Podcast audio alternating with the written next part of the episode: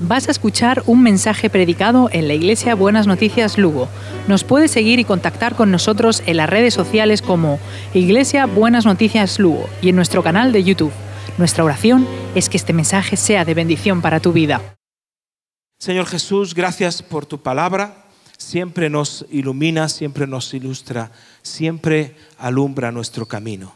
Yo te pido que hoy prepares nuestra alma y nuestro espíritu para escuchar tu voz y úsame a mí como un canal tuyo en esta mañana, en el nombre de Jesús. Amén. Vamos a abrir nuestras Biblias en Génesis capítulo 27 y Génesis capítulo 28. Esta es la historia de dos hermanos, la historia de Esaú y de Jacob, hijos de Isaac. Estos dos hermanos pues estaban compitiendo de alguna manera por la herencia que había de haber eh, que cada uno tendría que recibir. Y en cierta ocasión, Esaú, que era el primogénito, aunque eran mellizos, Esaú había nacido primero y lo cual era el heredero prioritario, vino cansado de la caza, eh, no había cazado nada, venía del campo y vio que su hermano Jacob estaba haciendo un caldo y entonces le dijo, dame de tu caldo. Y dijo, bueno, te doy de mi caldo, pero dame el derecho de la primogenitura que tú tienes. ¿Y para qué quiero yo la primogenitura, ni la bendición de papá, ni nada? No me vale para nada si tengo hambre. Es decir, esto, a esto el apóstol Pablo le llama en Efesios aquellos, eh, aquellos cuyo Dios es su propio vientre. Sus carnalidades, sus deseos de cualquier tipo, su carne es lo que dicta lo que van a hacer. Y entonces ahí está Saúl cuyo Dios es su propio vientre, vende la primogenitura y cuando llega el día de que el papá, que ya estaba mayor, pone sus manos sobre ellos y da la bendición, después de una serie de vicisitudes, pues eh, Jacob recibe la bendición del primogénito, luego llega Saúl y el padre dice, pero ya bendije a tu hermano, no eras tú, no, porque se disfrazó, bueno, una historia. Ahora ese no es el punto. El punto que es, es, otro en esta mañana. Y entonces Saúl cuando ve que se queda sin primogenitura, dice que empieza a llorar desconsoladamente dice, papá, bendíceme a mí también. Y le da una bendición también el padre a Esaú, que de alguna manera serviría también a su hermano Jacob. Y entonces dice versículo en el capítulo 27, verso 41. Y ahora vamos al verso 41 del capítulo 27. Y aborreció Esaú a Jacob por la bendición con que su padre le había bendecido y dijo en su corazón, llegarán los días de luto de mi padre y yo mataré a mi hermano Jacob. Y fueron dichas a Rebeca, la mamá, las palabras de Saúl, su hijo mayor, y ella envió y llamó a Jacob, su hijo menor, y le dijo, he aquí, Esaú tu hermano se consuela, vaya manera de consolarse, acerca de ti con la idea de matarte. Pero aquí se consuela cada uno como quiere, pero este lo voy a matar, lo voy a matar, y se consolaba así. Ahora pues, hijo mío, obedece mi voz, levántate y huye a casa de Labán, mi hermano en Arán. Y entonces, eh, como se suele decir, Jacob dijo, pies para que os quiero. Entonces huyó. Se llevó casi nada, ¿verdad? Un, una alforja con poco, poco, nada, ni ropa ni otras cosas, y sale. Y dice el verso, capítulo 28, verso 10, creo que está por ahí también, el capítulo 28, verso 10, dice así. Salió pues Jacob de Berseba, que era donde estaban, y fue a Arán. Y llegó a un cierto lugar y durmió allí, porque ya el sol se había puesto y tomó piedras de aquel paraje y puso su cabecera y se acostó en aquel lugar. Y soñó. Y aquí una escalera que estaba apoyada en tierra y su extremo tocaba el cielo, y aquí ángeles que subían y descendían de ella. Y aquí el Señor estaba en lo alto de ella, el cual dijo, quiero subrayar esta palabra, y soñó, y esta frase, el cual dijo, yo soy el Señor, el Dios de Abraham, tu padre, y el Dios de Isaac la tierra en la que estás acostado te daré a ti y a tu descendencia. Fíjate, soñó el cual dijo, dos cosas tienes que tener en tu vida sin importar las circunstancias que estés viviendo. Sin importar que ahora la cama que te toca es suelo y la almohada apenas es una piedra. Sin importar las circunstancias hay dos cosas que no debes de, de perder nunca. Es la capacidad de soñar y la capacidad de que Dios te diga algo. Porque hay personas que en cuanto entran en la mínima circunstancia ya pierden el sueño. A veces por absolutas tonterías. Perder el sueño por situaciones graves es lógico, natural y humano. Pero aún así, este Jacob estaba huyendo porque su hermano lo quería eh, eh, matar, lo había dejado todo, lo perdía todo. De hecho, volvió muchísimos más años, muchos años eh, después. Lo pierde todo, se queda sin nada, tiene que empezar de cero, pero aún así no deja de soñar, no deja de escuchar a Dios. Porque a veces nos enfocamos tanto en lo que estamos pasando, nos enfocamos tanto en lo, que estamos sufriendo, que no nos podemos enfocar en lo que Dios nos puede decir mientras estamos pasando esa circunstancia. Porque Jacob no dejó de pasar esa circunstancia, pero escuchó lo que Dios tenía que decir. Y esto es la vida de fe. La vida de fe se trata de escuchar a Dios, de poder seguir teniendo proyectos y aún partir de cero mientras la cama es el suelo y la almohada es una piedra. Por eso dice el verso, sigo adelante. Y aquí el Señor, verso 13, eh, ya lo leí, yo, aquí el Señor estaba en lo alto y, le, cuál le dijo. Entonces le dice, será tu descendencia como el polvo de la tierra, verso 14. Te extenderás al occidente, al oriente, al norte y al sur, y todas las familias de la tierra serán benditas en ti y en tu simiente. Dice, he aquí, eh, yo estoy contigo y te guardaré por donde quiera que fueres y volveré a traerte a esta tierra porque no te dejaré hasta que haya hecho lo que te he dicho. Escucha, porque no te dejaré hasta que haya hecho lo que te he dicho, porque no te dejaré hasta que haya hecho lo que te he dicho. Dios hace conforme a lo que Él dice. Por eso es esencial que para recomenzar una vida o recomenzar un proyecto, escuches qué es lo que dice Dios. Porque Dios va a hacer en tu vida conforme a lo que Él dice de tu vida. No conforme solo a, que, a lo que tú piensas que Él dice, no conforme a lo que tú crees que Él dice, sino conforme a lo que Él dice. Por eso debo enfocarme tanto en lo que Él dice para estar confiado de una forma expectante de que Él va a hacer en algún momento lo que dijo que iba a hacer sobre mi vida. Esto es muy importante. No estoy, no estoy pendiente de otras cosas, estoy pendiente de lo que Dios que dice. Y esta es la fe, creerle a Él. Y fíjate que hay dos cosas. Le dice, he aquí, verso 15, yo estoy contigo. Esto es una frase clave en esta situación. Porque yo lo que quiero eh, predicarte hoy es que nunca es demasiado tarde para volver a empezar. Quiero hablarte de esto. La semana pasada hablábamos de la gracia de Dios cubriendo errores. Hoy quiero hablarte de que nunca es demasiado tarde para volver a empezar. Y nunca es nunca. Por eso, el yo estoy contigo, Dios se lo dice a tantos que tuvieron que, empezar proyectos, empezar situaciones. Dios se lo dice a Gedeón. Gedeón, que, era de una tribu, bueno, de Israel, los israelitas estaban escondidos porque un pueblo enemigo llamado los madianitas los estaba invadiendo y ellos vivían en cuevas por miedo. Cuando no tenía nada, se le aparece un ángel, dice que Dios lo usaría para salvar a, su pueblo dice, Señor, pero ¿con qué salvaré yo a mi pueblo? ¿Verdad? Y el Señor que le dice, yo estaré contigo. Y él dice, ¿pero con qué? Y Moisés igual, también dice, yo estaré contigo. Y a Josué también Dios le dice, yo estaré contigo. Cada vez que tienen que emprender un proyecto. Y Gedeón pregunta, ¿con qué salvaré a mi pueblo? Pero la respuesta es, yo estaré contigo. ¿Qué, quiere decir esto? Que la pregunta está mal hecha. El asunto no es con qué vas a empezar una nueva vida o una nueva etapa, es con quién. Por eso dice el Señor, yo estaré contigo. Es con quién. Y si yo estoy contigo, dice el Señor, nada te va a faltar, porque yo soy tu pastor. Si yo estoy contigo, te voy a llenar de todo lo que necesitas. Por eso nosotros a veces decimos, sí, Dios está conmigo, pero son palabras a veces huecas. A veces simplemente decimos esas cosas, pero no logramos experimentarlas como una realidad en nuestra vida. Y nunca es demasiado tarde para volver a empezar si sabemos que Dios está con nosotros. Todos tenemos, de alguna manera, esa grabado que Dios sí está conmigo, ¿verdad? Pero si no eres capaz de recibir todo lo que Dios tiene para ti para volver a comenzar, de recibir toda la gracia con todas las capacidades, dones, regalos, toda la bendición que Dios tiene para ti, ¿de qué te vale? Es como si dijeras, sí, yo tengo padres, pero me matan de hambre.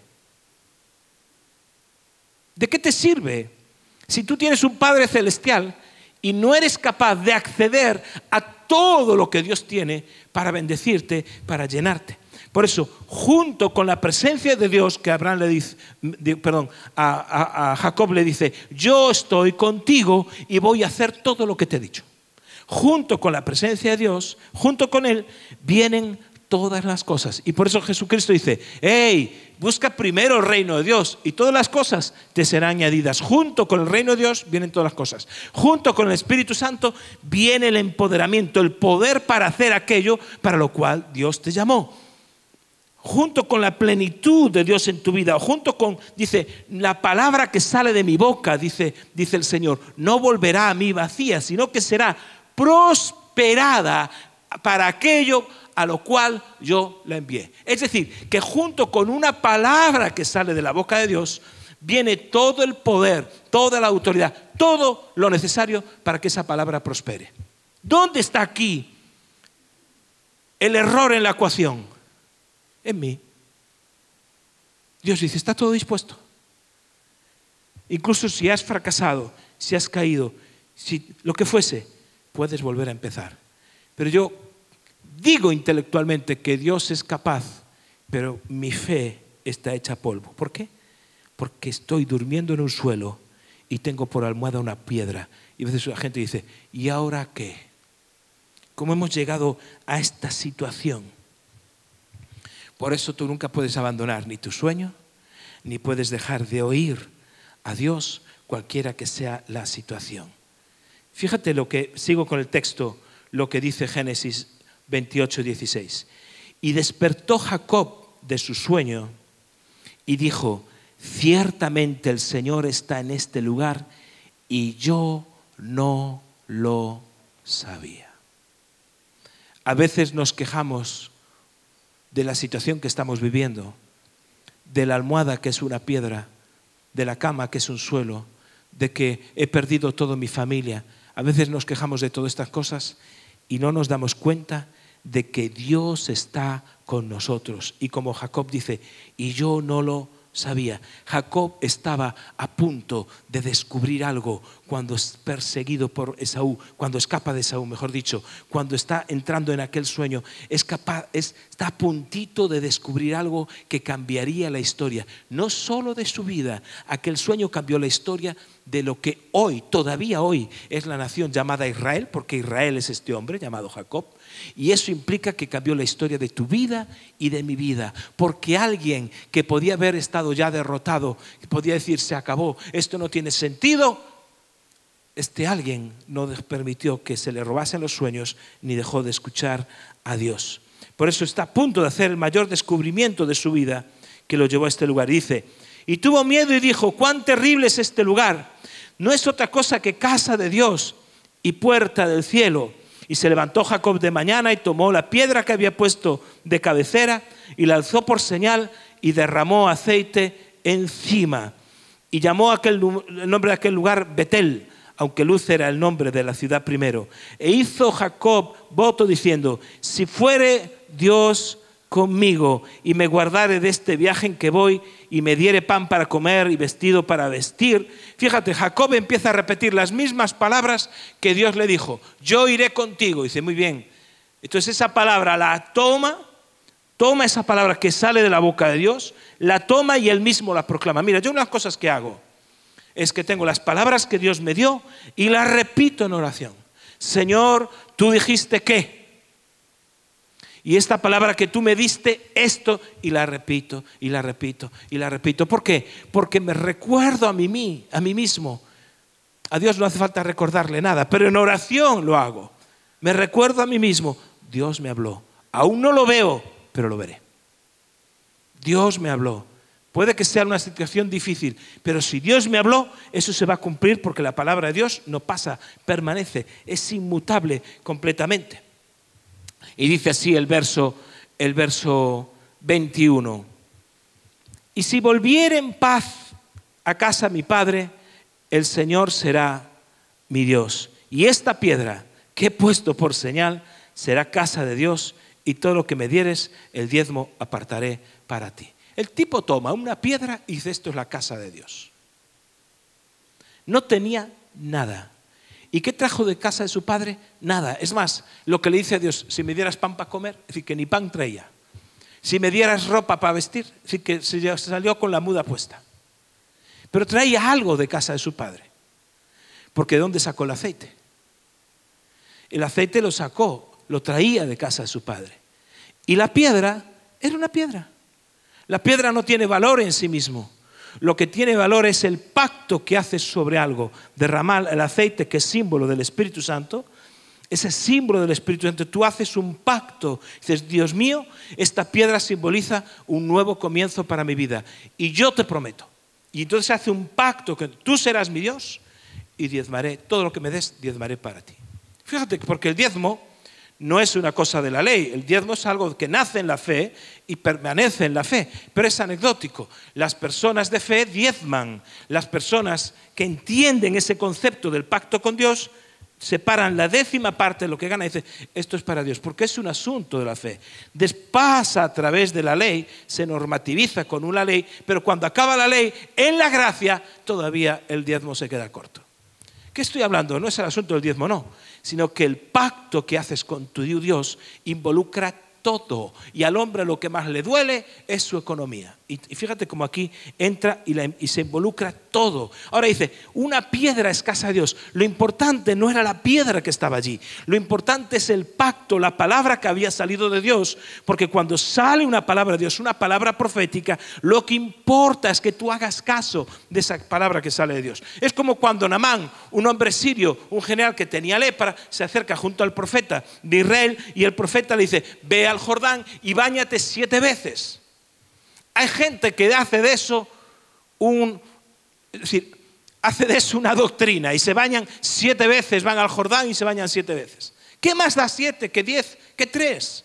El asunto no era el número, el asunto es que había una palabra profética que salía de la voz, de la boca del profeta, que era dirigida por Dios, y si tú haces caso de esa palabra, verá, eso se activa la obra de Dios y todo lo que Dios dice, pues dice, no voy a terminar contigo hasta que haga hecho todo, haya hecho todo lo que te he dicho. Entonces, cuando sale de la boca de Dios una palabra, obedécela. Como si dice, bañate una vez en el Jordán. O hace el pino en vez de ir al Jordán, yo qué sé. Obedece. ¿Qué te quiero resaltar hoy? Si de una piedra, de un pacto, de un hombre que no tenía nada y que había fracasado estrepitosamente y tiene que huir sin nada, con una mano delante y otra detrás. Ante esa situación, Jacob tiene una reacción positiva. La reacción de ante su crisis es una reacción de fe, sigue soñando y sigue confiando en Dios. Es decir, fue, se genera un espacio en, en aquel lugar que se llama Betel, donde él es capaz de volver a empezar, aunque no tenía absolutamente nada. ¿Sabes lo que tenía? Nada, nada. Él tuvo que recibe la bendición, pero quien se quedó con todo es su hermano. Él recibe la bendición, pero se queda con todo su hermano. Solo en el desierto, sin nada. Podía haberse quejado, podía haber dicho, no es justo, yo soy el heredero, yo soy el, primo, el, que recibe la bendición, pero soñó, es decir, mira al futuro, ¿verdad? Escucha a Dios, es decir, que recibe esa palabra profética en la cual se cree y se mantiene, ¿verdad? Bendijo a Dios y hace un pacto con Él. ¿Qué tenía? ¿Qué era lo que tenía? Nada en el sentido humano, pero tenía una seguridad que Dios le dijo, yo estaré contigo y voy a cumplir todo lo que te dijo. Cuando tú eres capaz de tener eso, cuando tú eres capaz de atesorar eso, no importa lo que suceda. Viene una crisis, pero tu actitud es una actitud de fe. Compárala con su hermano. ¿Qué hace Esaú? Lo vimos antes en el versículo 41. Esaú se enfrenta a una crisis y cuando se enfrenta a la crisis, ¿qué hace Esaú? Dice que aborrece a su hermano, que lo aborrece. Él no dice, ¡Wow, qué error cometí! Pero ¿qué he hecho? Vendí mi progenitura por una tontería. Pero ¿cómo puedo ser esclavo de mis debilidades? ¿Cómo puedo dejar que mi cuerpo, mis deseos me estén gobernando así? Pero ¿cómo he cometido este error? Yo tengo que hablar con papá y decirle el, error que he cometido, porque él se lo callaba. Él no decía nada. Él comete un error y calla, a ver si así puede también engañar a su padre. No, él no, pasa, no, no, hay un momento, ni un solo instante de arrepentimiento en Esaú. No hay un solo instante que diga, he cometido un error. Por eso aborrece a su hermano.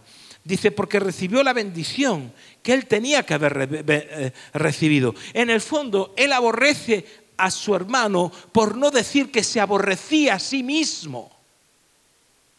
Por lo necio, por lo carnal que fue en su decisión. La reacción de él fue, aborrezco a mi hermano porque está bendecido con la bendición que yo tenía que haber recibido. Pero señorito, a ti nadie te la quitó, tú la menospreciaste, tú la dejaste. ¿Cómo te atreves ahora de levantar esa voz de ira, de contienda? ¿Cómo puedes reaccionar así cuando tú mismo despreciaste aquello que Dios tenía destinado para ti? Pero ahora reacciona diciendo, ay, si pudiera volver para atrás. Una enseñanza muy sencilla. Nunca menosprecies ninguna bendición que Dios tiene para ti. Nunca es nunca. No sea que haya alguien que esté dispuesto y que diga, si tú no la quieres, la quiero yo. Y luego digas, ay, yo pensaba, yo creía. Y la forma de reaccionar de Esaú es terrible, porque se consolaba pensando en matar a su hermano. Vaya forma, como decía antes, de consuelo, ¿no? Consolaos, pues lo mío, sí, matándolo. Entonces, el problema es que Esaú, que era el heredero de la bendición que menospreció, por eso dice la palabra, a Jacob amé y a Saúl aborrecí ¿Por qué? Porque Dios ama a uno y aborrece al otro. Porque Dios ama a los que aman su bendición. Y a los que aborrecen la bendición de Dios, Dios dice, vale, estupendo. Y el problema de Saúl es que no tuvo que hacer nada, absolutamente nada, para ser bendecido. Había nacido primero. ¿Cuánto le costó eso? Nada. Es muy fácil menospreciar lo que nada te cuesta. Muy fácil. Lo que nos ha costado y hemos alcanzado a veces duramente por trabajo, no lo menospreciamos. Pero a quien nada le cuesta, es fácil menospreciar. Y así también nosotros tenemos a veces muchas bendiciones que menospreciamos porque nada nos costaron. Es distinto a nuestros padres, que sí les costaron. Y estoy hablando a lo mejor de bendiciones materiales, lo que es tener una familia, lo que es tener paz, cosas que a nosotros nos cuestan y otros lo menosprecian. El libro de Gálatas, en el capítulo 3, nos dice que todos nosotros, los que no somos judíos, que se nos llama gentiles, todos somos también herederos de la misma bendición que recibió Jacob, la bendición de Abraham. No menosprecies eso. ¿Sabes cuánto te costó a ti eso? Nada. Es Jesucristo quien pagó para que tú recibas una bendición. ¿Y qué clase de bendición es? Mira, por lo menos, según lo que estamos viendo hoy, es la capacidad de volver a empezar aunque no tengas nada. La capacidad de reconstruir tu vida aunque creas que ya no hay solución. La capacidad de volver a construir tu familia aunque creas que está rota. Esa capacidad nos ha sido dada a nosotros. Por eso Jacob responde correctamente a esa situación de crisis y Esaú responde incorrectamente porque no tiene fe, porque su Dios es su propio vientre, su propia carne, sus propios deseos. Y por eso reacciona como reacciona. Reaccionan de una forma incorrecta ante esa situación de pérdida. Entonces, por eso piensa, no se trata y, podría, casi podría escuchar el pensamiento de Jacob que diría, bueno, aquí no se trata de que me quede sin nada. Este, por lo que estoy descubriendo en este sueño, no se trata de que me fui de casa, no se trata de que mi hermano me quiere matar, no se trata de que solo tengo una piedra, de lo que se trata es que Dios está conmigo. Y si Dios está conmigo, es lo principal, no hay otra cosa. Por eso nunca es demasiado tarde para volver a empezar. Y permíteme, permíteme que te comparta cuatro maneras, cuatro maneras de sacudirse el polvo de alguna forma y de seguir adelante. Cuatro formas sencillas de que sea una u otra, o si puedes las cuatro, mejor, de sacudirse ese polvo y seguir adelante. Fíjate, la primera tiene que ver con aceptar la responsabilidad del fracaso propio. En Proverbios 28, 13 dice, el que oculta sus pecados no prosperará, pero el que los confiesa y se aparta alcanzará misericordia. La tentación siempre que nosotros tenemos es ocultar el pecado. Pero ya la Biblia dice, si lo ocultas, no prosperas. Por más que lo intentes. Dice, bueno, pues yo los he ocultado y he prosperado. Sí, sin la mano de Dios. Y el final de eso va a ser muerte. Porque hay camino que le parece derecho al hombre, dice Proverbios, pero su fin es camino de muerte. Va a traer unas desgracias tremendas. Por eso, el que oculta sus pecados no prosperará, pero el que los confiesa y se aparta alcanzará misericordia. Cuando nos negamos a admitir nuestros errores, no, no, avanzamos, no aprendemos. le pasó al mismo Esaú. Oculta su situación, oculta que él menosprecia la, bendición. Le va a reclamar al Padre algo que él menospreció, que nadie le quitó, que nadie le robó, sino que lo menospreció por una comida.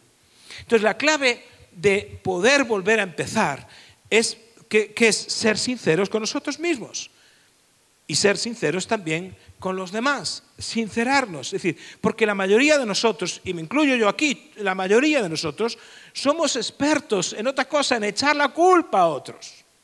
Ay, a otros o a las circunstancias, ¿verdad? Entonces, pero bueno, eso es parte de nuestra naturaleza pecaminosa. La culpa es de la economía, la culpa es del gobierno, la culpa es de la mala suerte, dice que tengo más mala suerte, la culpa es de nuestros padres, la culpa es de nuestra eh, pareja, la culpa yo qué sé, del coronavirus, por supuesto del diablo, qué caray, mal bicho, dice, culpable. Pero Dios nos enseña que para empezar de nuevo, hayamos tenido un fracaso o hayamos vivido una situación difícil, hay que ser sinceros y confesar. No sé dónde sacamos la idea de que tenemos que ser perfectos. No tenemos que habernos equivocado nunca. Eso es un error. Ninguno de nosotros somos perfectos. Ninguno hemos alcanzado la perfección. Estamos en el trato de Dios. Ninguno. Y ahí, en ese sentido tenemos que ver la mano de Dios que nos guía. Recuerdo una vez que el Barcelona perdió una semifinal para la, Champions y Valverde, que era, Valverde el, entrenador, eh, entonó el mea culpa y dijo, la responsabilidad es del entrenador, lo asumo, culpadme a mí. Interesante. Es la característica de cualquier persona que es ganadora. que no culpa a otros. Admitió que se había confiado demasiado, bueno, una serie de cosas. Y es exactamente lo mismo que la semana pasada vimos que hizo Jonás. En medio de la crisis, en medio del barco que estaba en, situación complicada, que dijo, la culpa es mía. Ah, pues, ¿y qué tenemos que hacer? Por la borda y por la borda. Porque el confesar no implica que no vengan consecuencias difíciles pero que implica que Dios puede volver a, sacarte para adelante, puede sacudirte el polvo porque has confesado. Entonces, primero, acepta la responsabilidad de tu fracaso, de tus errores, de tu pecado. Segundo, deja de lamentarse, deja de lamentarte y empieza a arrepentirte, porque son cosas distintas.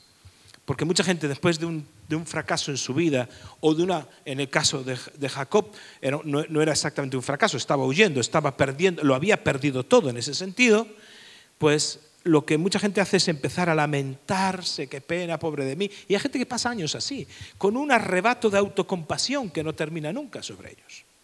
Pero yo digo, deja de lamentarte y arrepiente. La palabra arrepentimiento significa cambio de mentalidad. Tienes que empezar a pensar de otra manera. Tienes que ver las cosas desde otra perspectiva. Tienes que cambiar de dirección. Tienes que cambiar de corazón. Es un cambio. Por eso cada vez que tú eres expuesto a la palabra y cambias de pensar, quiere decir que te has arrepentido. Arrepentimiento no solo es, hermano, aquel que sea pecador que levante la mano, porque lo hacemos cada domingo. Pero no solo es eso. Si tú eres expuesto a la palabra y la palabra te ilumina y cambias, quiere decir que te has arrepentido. Y por eso no debes, dejar, no debes hablar contigo mismo. Esos diálogos internos que dices, soy un fracasado, soy un desastre, Dios no, va, no, no, no, no, se va a valer de mí nunca más, no, no hay manera, no levanto la cabeza, estoy hecho polvo, no sirvo para nada. Todos esos discursos, lo único que hacen es que te impiden cambiar de mentalidad, te, te, te atan a una forma de pensar que no puedes ser transformado. Por eso, deja de lamentarte y empieza el proceso del arrepentimiento. Dice 2 Corintios 7:10.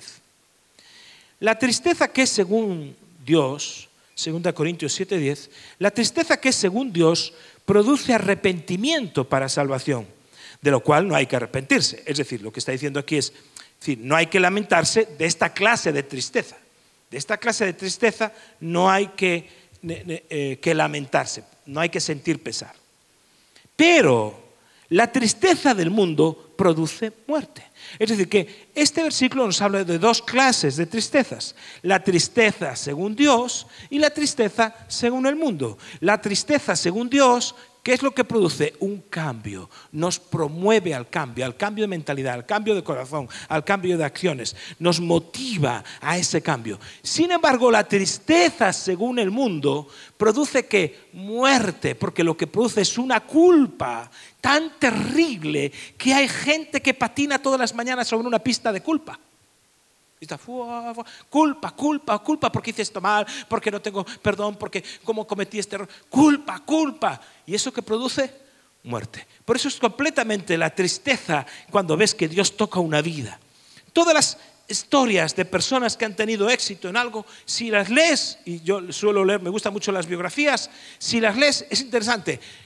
Yo no recuerdo a nadie que no empezara de una forma casi del fracaso fracasó, le fue mal aquí, le intentó de otra manera, se, repuso, pero volvió a empezar. ¿Por qué? Porque de los errores se aprende. Y es más, creo que hay cosas que es imposible aprender si no es a través de un error. Pero te vuelves a levantar. Entonces, uno, acepta la responsabilidad por el fracaso. Dos, deja de lamentarte y empieza a arrepentirte. Tres, son cuatro cosas. Deja el pasado, olvida el pasado y enfócate o piensa en el futuro. Filipenses 3, 13 y 14 dice así. Asegura, fíjate lo que asegura el Señor, olvidando ciertamente lo que queda atrás. Perdón, habla aquí el apóstol Pablo. Y extendiéndome a lo que está delante, prosigo a la meta, al premio del supremo llamamiento que es de Dios en Cristo Jesús. Pablo dice, mira, olvidando lo que está atrás, me extiendo a lo que está delante. ¿Por qué hay que olvidar lo que está atrás? El sentido que lo dejo atrás. El pasado, ¿sabes dónde tiene que quedarse? En el pasado.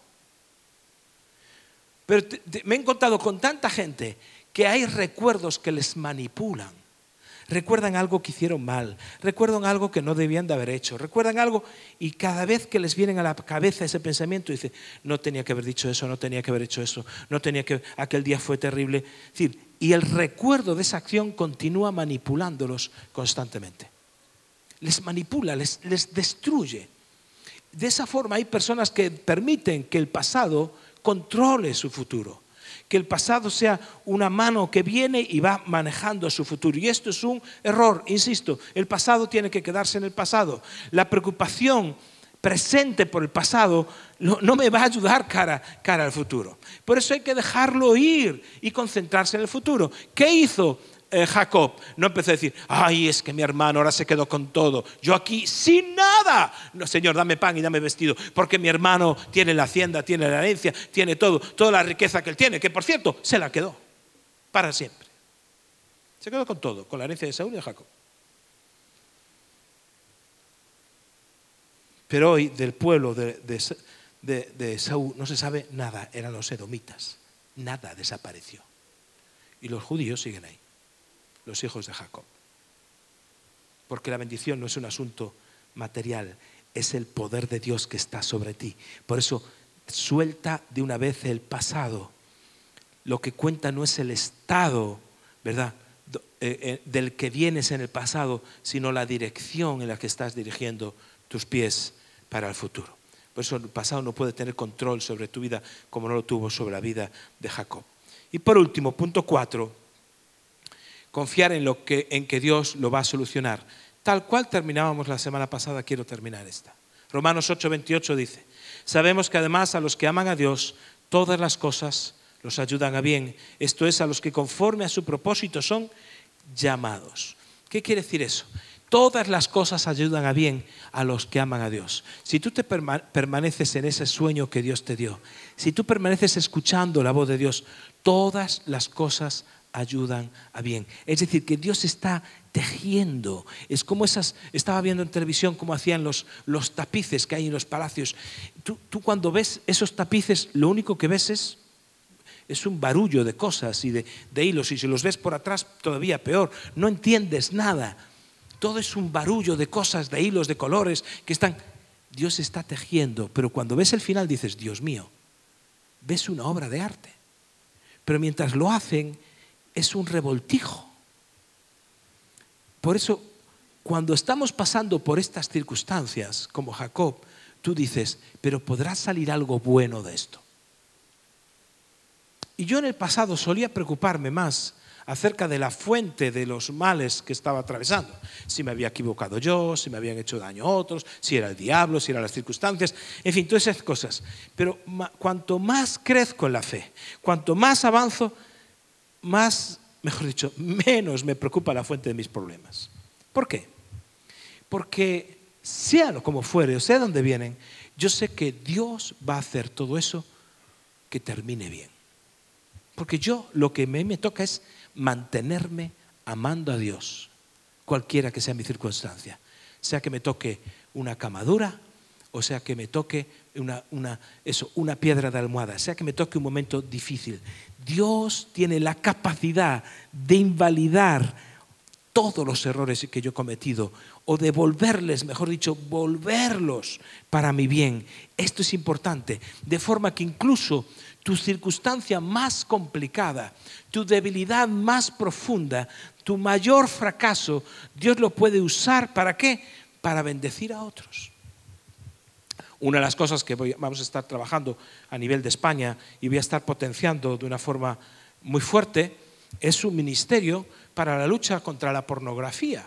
El índice de, consumo de pornografía en, en nuestra nación es terrible, terrible, terrible.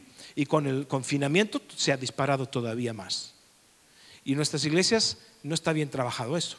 Entonces hay que trabajar proyectos para luchar contra la pornografía que consumen especialmente los varones. ¿Con quién voy a trabajar? ¿A quién vamos a potenciar? ¿A quién vamos a lanzar? A un joven de treinta y pico años, profesor, un, un joven bien formado que fue adicto a la pornografía desde jovencito. ¿Pero qué hizo él? Aceptó la responsabilidad por su propio fracaso dejó de lamentarse y empezó a arrepentirse. Empezó, dejó atrás su pasado y empezó a enfocarse en el futuro. Cometió muchos errores y aprendió de los errores. Dijo, ahora que me caso, ese problema se va a parar. Y no se para.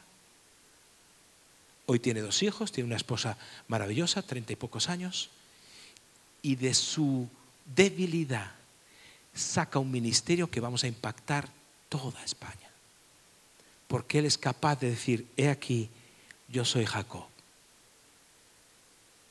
Y entonces lo que parecía negativo, Dios lo va a convertir en bendición para salvación y para sanidad de muchos jóvenes que están y adultos que están adictos a esta lacra demoníaca. Por eso no importa tus puntos débiles. Si tú eres capaz de confiar que Dios lo solucionará, Dios va a obrar para bien. Y estamos en una iglesia de gracia, donde cuando alguien manifiesta un error, un pecado, una debilidad, no lo vamos a destruir, sino que lo vamos a arropar, cuidar y vamos a ser las manos de Dios para levantarlo y proyectarlo a un futuro mejor. Amén. Te pido que te pongas de pie, por favor.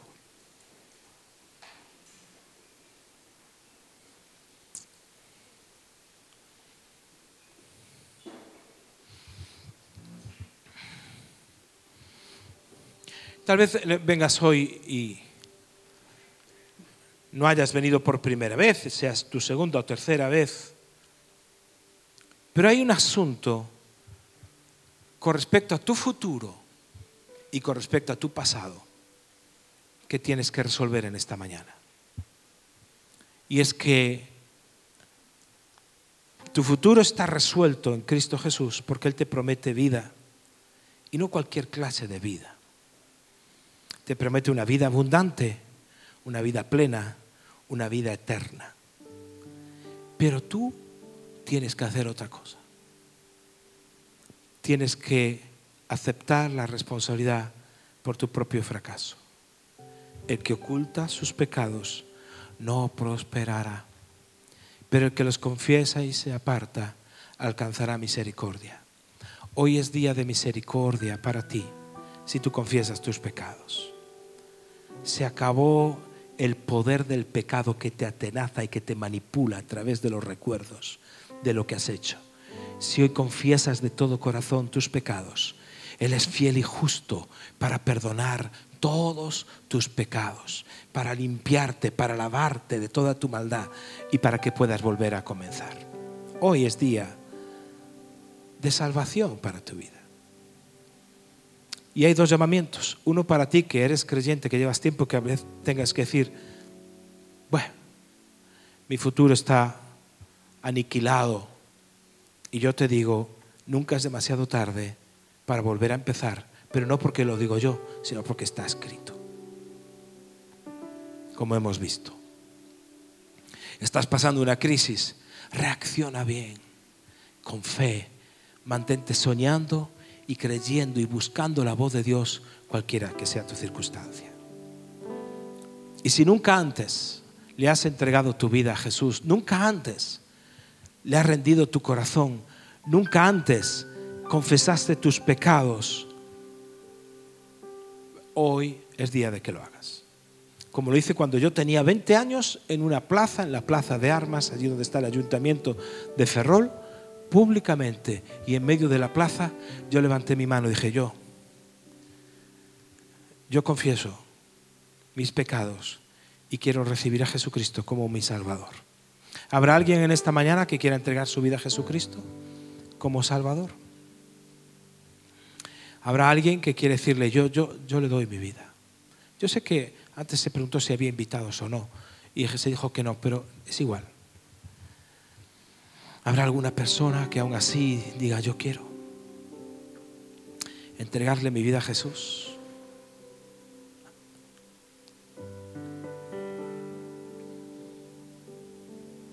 Y si ya lo has hecho, querrás que Dios te bendiga. Hay una persona que levantó su mano.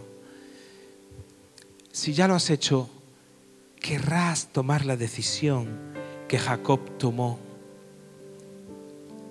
de no dejar que tu pasado manipule tu presente y determine tu futuro. De confiar en que Dios va a solucionar y va a hacer para bien todo esto que ahora no tiene ni pies ni cabeza. De no lo entiendo, ni lo comprendo, pero yo me mantengo amando a Dios y Dios usará esto para bien. Quiero hacer una oración por todo esto. Señor Jesús, Hoy confiamos en ti total y completamente. Venimos delante de ti asumiendo la responsabilidad de nuestro propio pecado. Señor, decidimos dejar el lamento y empezar el proceso de arrepentimiento. Cambia nuestro corazón, nuestra mente. Señor Jesús, olvidamos el pasado. Ciertamente lo olvidamos, como dice tu palabra, y nos extendemos hacia lo que está delante. Proseguimos a la meta. Proseguimos al premio del llamamiento tan increíble que hay en ti. Pero dejamos atrás el pasado que quede en el pasado. Y hoy declaramos que creemos que todo lo vas a ayudar a hacer bien. Todo va a provocar un bien en mi vida, en mi casa, en mi familia. Porque tú eres bueno y tu misericordia es para siempre. Amén. Amén.